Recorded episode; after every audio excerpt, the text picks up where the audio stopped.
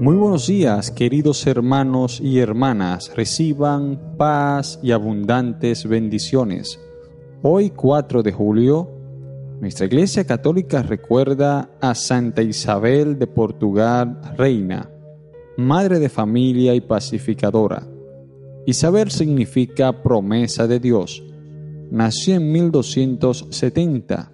Desde muy niña tenía una notable inclinación hacia la piedad y un gusto especial por imitar los buenos ejemplos que leía en la vida de los santos o que observaba en las vidas de las personas buenas.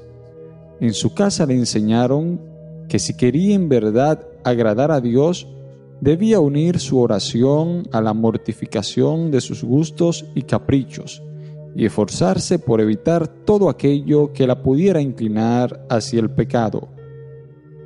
Vivió los últimos años en el convento, dedicada a la adoración eucarística.